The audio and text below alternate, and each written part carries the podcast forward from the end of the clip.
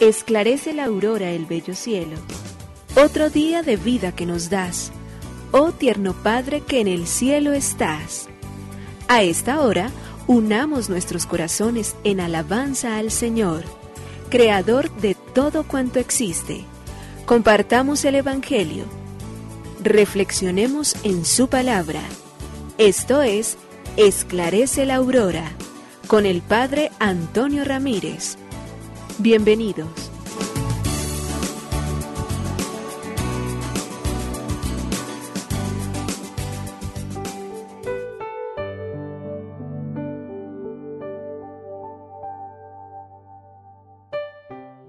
muy buenos días, hoy es domingo 26 de febrero del año 2023, es el último domingo del año, pero a la vez es el primer domingo también del tiempo de la cuaresma que hemos introducido el miércoles pasado con la imposición de la ceniza donde hemos dicho que somos pecadores y que de ese pecado nos queremos convertir, pero que no lo podemos hacer solos porque el desierto de nuestra vida no somos capaces de enfrentarlo con toda tranquilidad. Necesitamos a Dios que nos acompañe en esos desiertos interiores, allí donde las situaciones de nuestra existencia son a veces demasiado cuestionantes.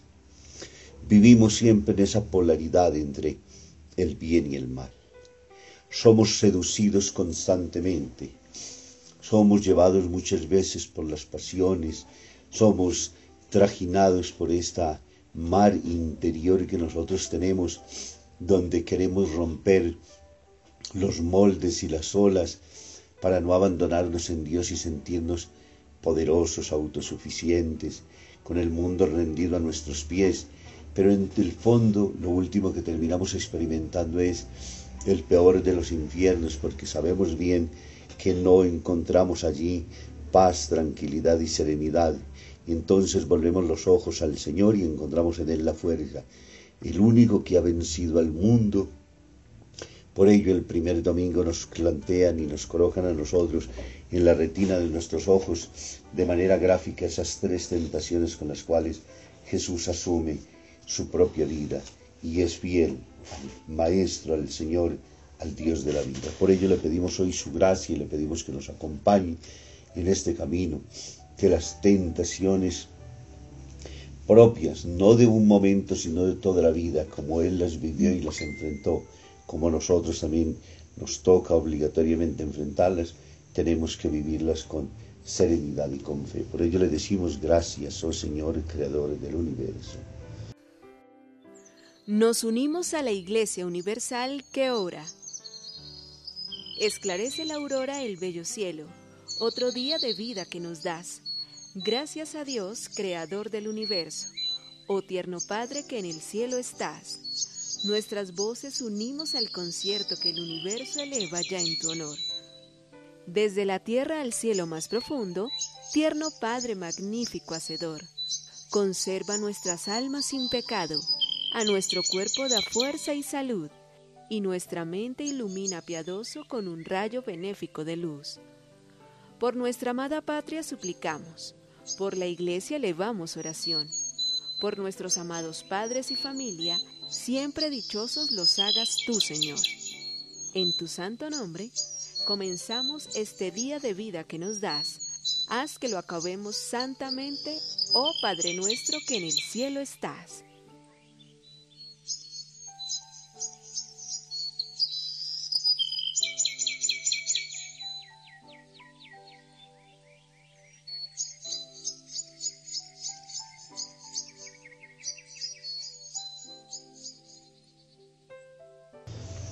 Papa Francisco en Evangelium Gaudium, en el numeral 178 nos dice la confesión de la fe y el compromiso social. Confesar a un Padre que ama infinitamente a cada ser humano implica descubrir que con ello le confiere una dignidad infinita. Confesar que el Hijo de Dios asumió nuestra carne humana significa que cada persona humana ha sido elevada al corazón del mismo Dios. Confesar que Jesús dio su origen por nosotros nos impide confesar alguna duda acerca del amor sin límites que ennoblece todo ser humano. Su redención no tiene un sentido social porque Dios en Cristo no redime solamente la persona individual, sino también las relaciones sociales entre los hombres. Confesar que el Espíritu Santo actúa, esto implica reconocer que Él procura penetrar en toda situación humana y todos los vínculos sociales. El Espíritu Santo posee una inventiva infinita, propia de una mente divina que provee desatar los nudos de los sucesos humanos, incluso los más complejos e inquebrantables. La evangelización procura cooperar también con esa acción liberadora del Espíritu. El misterio mismo de la Trinidad nos recuerda que fuimos hechos a imagen de esa comunión divina, con la cual no podemos realizarnos ni salvarnos solos. Desde el corazón del Evangelio reconocemos la íntima conexión que existe entre evangelización y promoción humana, que necesariamente debe expresarse y desarrollarse en toda la acción evangelizadora. La aceptación del primer anuncio que invita a dejarse amar por Dios y amarlo con el amor con que Él mismo nos comunica, provoca que en la vida de la persona y en sus acciones una primera y fundamental relación, desear, buscar y cuidar el bien de los demás. Hasta aquí las palabras del Papa en este domingo, cuando nos invita entonces a entender que la fe se convierte en un compromiso social, porque necesitamos entonces ser testigos de lo que conocemos y del bien que Él mismo nos ha procurado. Lectura del Santo Evangelio según San Mateo, capítulo 4, versículo del 1 al 11. En aquel tiempo, Jesús fue llevado al desierto por el Espíritu para ser tentado por el diablo y después de ayunar cuarenta días con sus cuarenta noches, al fin sintió hambre. El tentador se le acercó y le dijo, Si eres hijo de Dios, di que estas piedras se conviertan en panes. Pero él le contestó, Está escrito, no sólo de pan vive el hombre, sino de toda palabra que sale de la boca de Dios. Entonces el diablo lo llevó a la ciudad santa, lo puso en el alero del templo y le dijo, Si eres hijo de Dios, tírate abajo, porque está escrito, ha dado órdenes a sus ángeles acerca de ti, y te sostendrán en sus manos, para que tu pie no tropiece con las piedras. Jesús le dijo, También está escrito, no tentarás al Señor tu Dios. De nuevo el diablo lo llevó a un monte altísimo y le mostró los reinos del mundo y su gloria, y le dijo, Todo esto te daré, si te postras y me adoras. Entonces le dijo Jesús, Vete, Satanás, porque está escrito, Al Señor tu Dios adorarás, y a Él solo darás culto entonces lo dejó el diablo, y aquí se acercaron los ángeles y le servían. Palabra del Señor. Gloria a ti, Señor Jesús. El Evangelio de Mateo hoy en el capítulo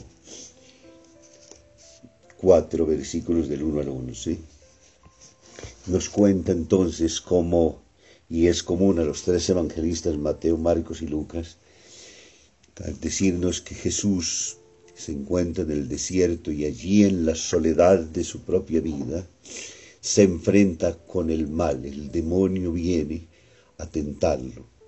Puede que no haya sido de manera tan gráfica como estaba diciendo hace poco, pero sabemos que es la experiencia humana en la cual habremos de vivir, en la cual vivimos absolutamente todos los seres humanos y a los cuales estamos llamados nosotros a ser capaces de ser testigos del bien y entender entonces que sólo con su fuerza podemos superar lo que nosotros verdaderamente estamos llamados a hacer.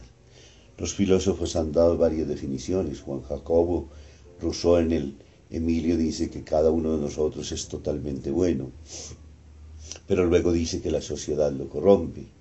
Mientras que Federico Nietzsche es mucho más pesimista, termina diciendo que somos sencillamente malvados. Pero la verdad ante todo esto se encuentra es en término medio. Ninguno de nosotros somos ni tan buenos ni tan malos. Estamos ante las dos posibilidades, la del bien y la del mal. Ambas están delante de nosotros y ambas suscitan en nosotros tentación, tentación del bien, tentación del mal. Y nuestra vida se vive justamente eso, como en una película, donde vemos héroes, pero también donde vemos villanos. Y por ello constatamos el bien, pero por ello también constatamos el mal.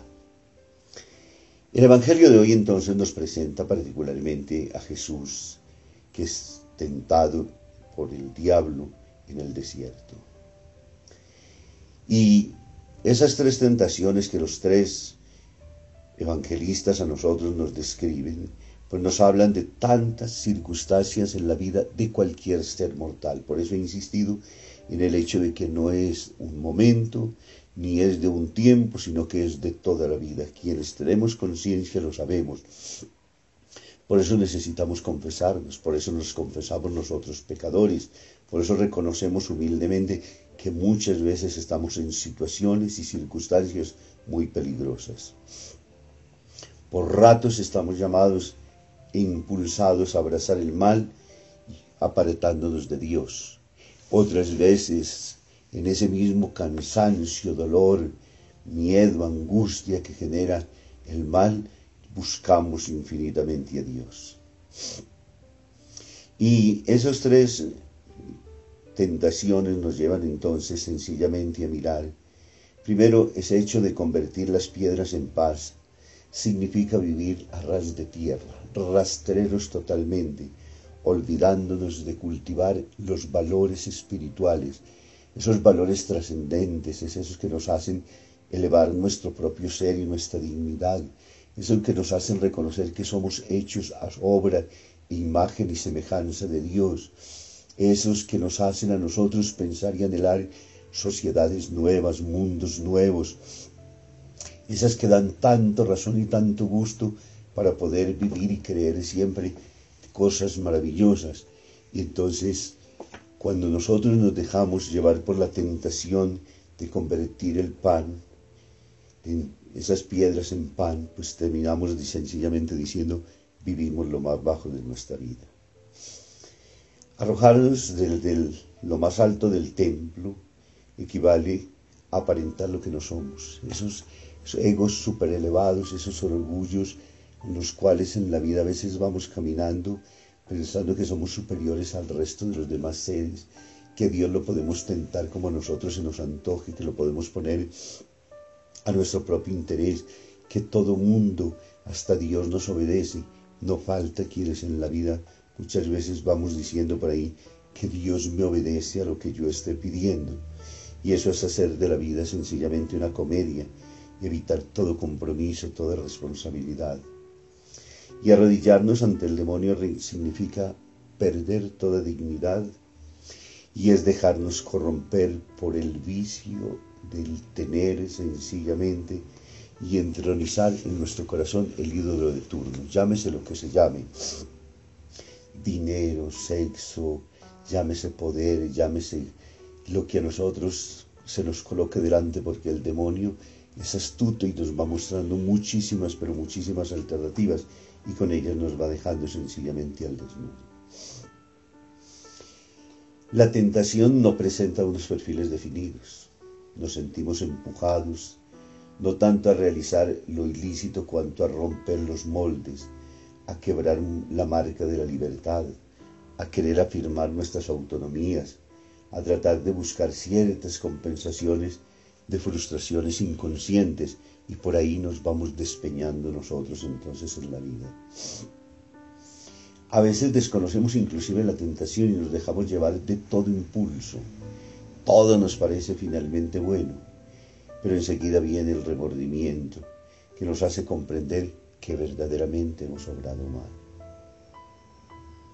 Por eso Jesús hoy viene para mostrarnos que como Él venció el pecado, como Él fue capaz de presentarse ante la tentación y no dejarse llevar por ella, por ello nos dice que la, cruz, la angustia, la prueba, la atracción por los polos distintos pasa por esos momentos de oscuridad, pero es en la medida en que amemos profundamente a Dios como somos capaces entonces de resistir y de poder caminar. Jesús venció absolutamente todo. Por eso es Dios, porque no se dejó romper por el mal, porque no permitió que absolutamente nada terminara precisamente por arrancarlo de los brazos del Padre. Tenemos y experimentamos esta triste condición humana, pero tenemos una ayuda y un modelo en la persona de Jesús. Él nos acompaña en el desierto, es el único que está dentro de nosotros. Nosotros vivimos profundamente solos.